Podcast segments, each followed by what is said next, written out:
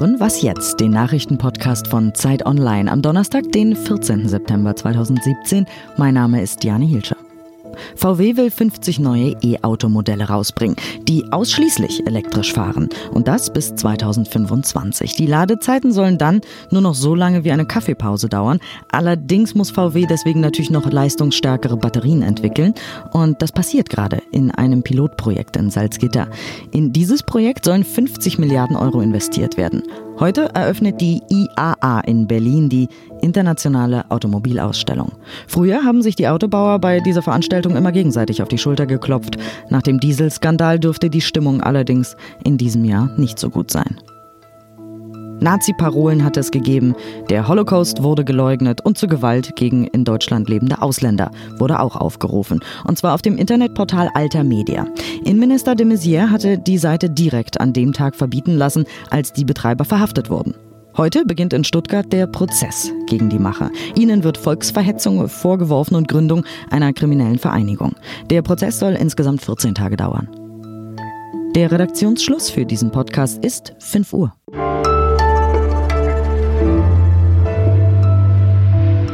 Wie ist es, wenn man zuerst ein Held ist und dann plötzlich tief fällt? Wie macht Martin Schulz Wahlkampf? Wir haben unsere SPD-Expertin, die ihn begleitet, im Studio und fragen unseren Redakteur aus dem Digitalressort, ob er denn eigentlich das neue iPhone X selbst auch haben will oder ob es einfach nur sehr, sehr teure Spielerei ist. Damit können wir nämlich Panda-Emojis verschicken, die unser Gesicht tragen. Snapchat-Style. Mehr dazu gleich. Wie macht man eigentlich Wahlkampf, wenn man gegen die allmächtige Merkel antritt? Martin Schulz war ja zuerst der große Held der SPD. Er war der Schulzzug und wie ihn die Medien nicht noch so alles genannt haben. Ähm, jetzt wirkt es ein bisschen so, als wäre er Don Quixote und müsste gegen Windmühlen kämpfen. Lisa Kaspari aus dem Politikressort begleitet Schulz dieser Tage für Zeit Online. Hallo. Hallo. Wie fühlt es sich denn äh, an? Ein bisschen verzweifelt, mit Martin Schulz unterwegs zu sein? Ich glaube ja, dass Martin Schulz die Phase der Verzweiflung überwunden hat. Die war Anfang August. Ähm, da war ich mit ihm auf Sommerreise in, in Ostdeutschland. Da wirkte er schon recht ratlos dann und wann. Ähm, aber was er nie verloren hat über die ganze Zeit, ist seinen Kämpfergeist. Und ich glaube, dass der jetzt in den letzten zwei Wochen einfach auch nochmal zum Vorstein kommt. Für die SPD geht es jetzt wirklich um jede Stimme. Wie sind denn die Reaktionen auf ihn im Wahlkampf von den Menschen? Ähm, Schulz kann sehr gut mit den Menschen im direkten Gespräch. Das hat man ja auch jetzt dann und wann im Fernsehen gesehen, wenn er in diesen äh, Publikumsformaten mit Leuten ins Gespräch kam. Auch auf der Straße kommt er äh, gut an bei den Menschen. Er ist äh, sehr nahbar und zugewandt. Es war allerdings Sigmar Gabriel auch immer. Mhm. Ja? Also das muss nicht unbedingt äh, sich auf die Umfragen auswirken.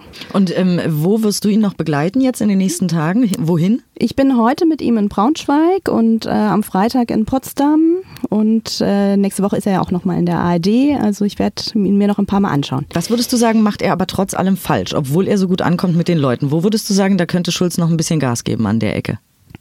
Ich glaube, die SPD-Kampagne insgesamt hat es nicht geschafft, äh, Themen zu setzen, die in irgendeiner Weise sexy sind.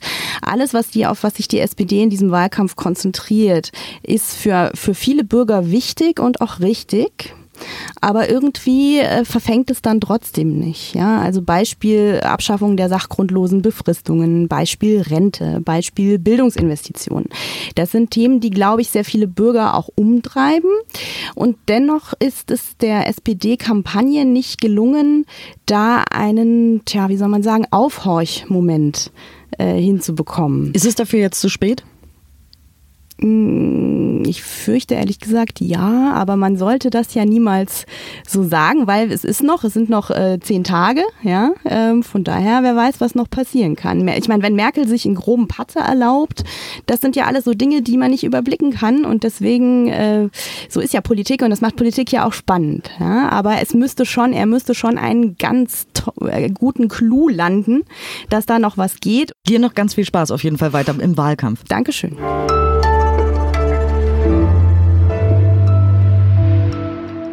Und sonst so? Bei uns twittert ein Fisch. Und zwar in der Rubrik 5 und der Fisch. Und die wiederum ist zu finden bei Zeit Online im D17-Ressort. Und der Leiter von diesem Ressort ist Philipp Feigl und der ist jetzt bei mir im Studio. Hallo. Wir müssen zurück zum twitternden Fisch kommen. Also 5 äh, und der Fisch ist was für eine Rubrik? Bei 5 und der Fisch schreiben fünf Experten äh, zum Wahlgeschehen über Prognosen, über Kampagnen.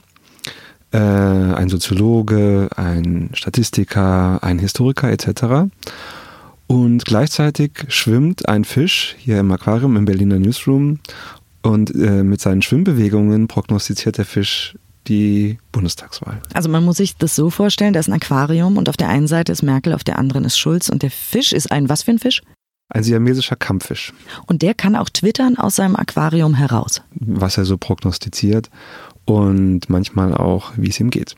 Manchmal ist er auch sauer, neulich auf Schulz wieder, weil Schulz was gemacht hat?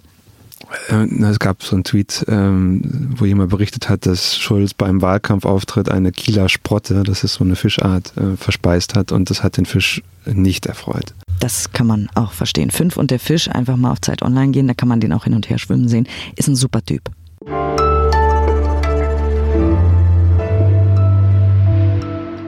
Jetzt nehmen wir uns mal Zeit für das neue iPhone. Da gibt es ja immer eine Menge zu erzählen. Patrick Beuth ist Redakteur im Ressort Digital bei Zeit Online und war bei der Vorstellung in den USA dabei. Der ist jetzt gerade in San Jose. Es ist dort tiefe, späte Nacht. Hallo erstmal. Hallo. Es wurden ja drei vorgestellt. Einmal iPhone 8, iPhone 8 Plus und das iPhone 10. Wo ist denn da der Unterschied zwischen den dreien? Also das iPhone 8 und das iPhone 8 Plus sind quasi nur Fortsetzungen ähm, vom, vom bisherigen iPhone 7 und 7 Plus. Das heißt, die sehen sich äußerlich sehr ähnlich und ähm, sie unterscheiden sich hauptsächlich äh, dadurch, dass in dem 8er und 8 Plus ein neuer Prozessor drin steckt, der um einiges leistungsfähiger ist als äh, ein 7er und dadurch, dass man das äh, 8er auch kabellos aufladen kann, also indem man es auf so eine Ladematte legt und nicht extra ähm, anschließt. Das iPhone X ist eher so eine Art Neuanfang. Das Gerät sieht ganz anders aus. Ähm, es ist äh, von der Größe zwischen dem 8er und dem 8 Plus. Ähm, aber von vorne sieht es ganz anders aus, weil quasi die ganze Vorderseite aus Display besteht, bis auf eine kleine Aussparung am oberen Rand. Ja, viele haben ja auch geunkt. Na, ist ja toll, dass das iPhone jetzt auch Sachen hat, die andere Androids schon lange hatten. Aber du sagst, das ist schon ein cooles Ding und damit kann man tolle Sachen machen. Es hat eine Gesichtserkennung, um es zu entsperren. Ne? Und ähm, Emojis können mein Gesicht tragen? Ja, genau. Ähm, die beiden Techniken sind im Prinzip verwandt. Beide äh, werden realisiert durch die, durch die Selfie-Kamera und eine Menge Sensoren, die da drumherum gebaut sind und halt auch eine Menge Technik im Inneren.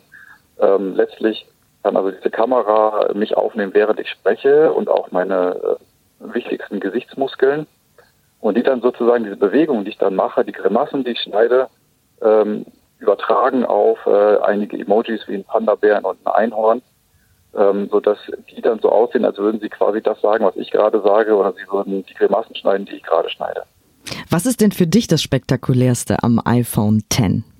Es gibt nicht so das eine Feature, die eine Funktion, sondern ähm, es ist eher das, das Gesamtpaket.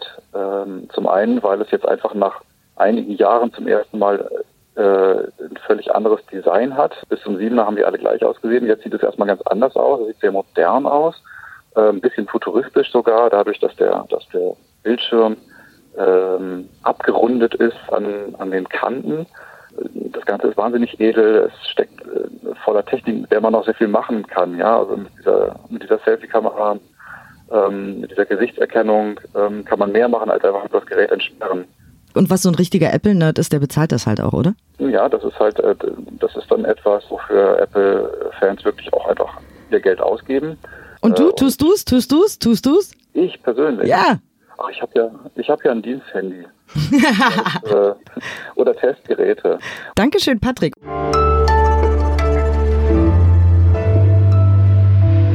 Das war Was jetzt, der Nachrichtenpodcast von Zeit Online vom 14. September 2017. Einen schönen Donnerstag. Hast du noch ein bisschen Zeit, um dir irgendwas anzugucken? Äh, nee, also in wenigen Stunden geht mein Flieger zurück.